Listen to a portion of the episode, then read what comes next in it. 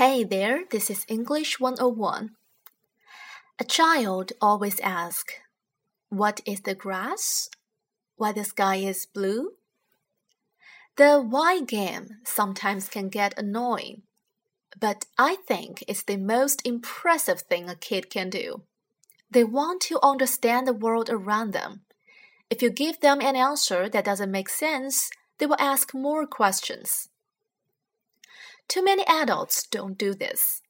There is a point where we grow up and stop asking why the sky is blue. We hear an explanation that doesn't really make sense and we just adopt it.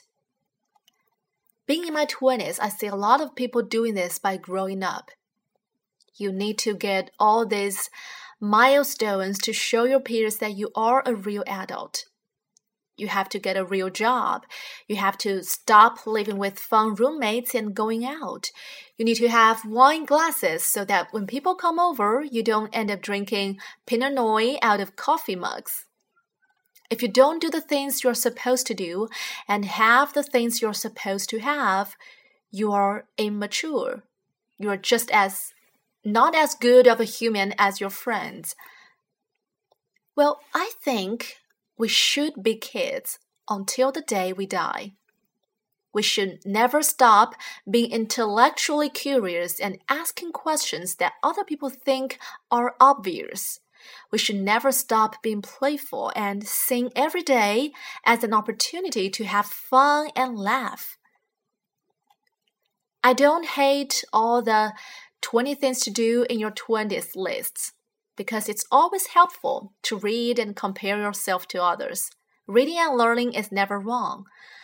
But I do hate that we see the end of our 20s as a kind of end to being able to do things like have nights out that end so much differently than you planned.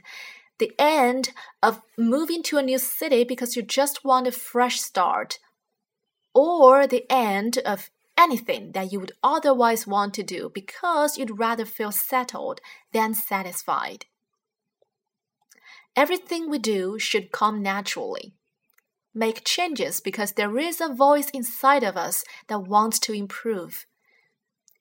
If your friends tell you you will end up being the crazy spinster aunt, well, just feel sad for the people who have no other way to view the world than by assuming paths that have already been taken are the only ones available. You get to be alive only one time, so your choices should be wholly yours. Don't you think so? Have a nice day. Bye.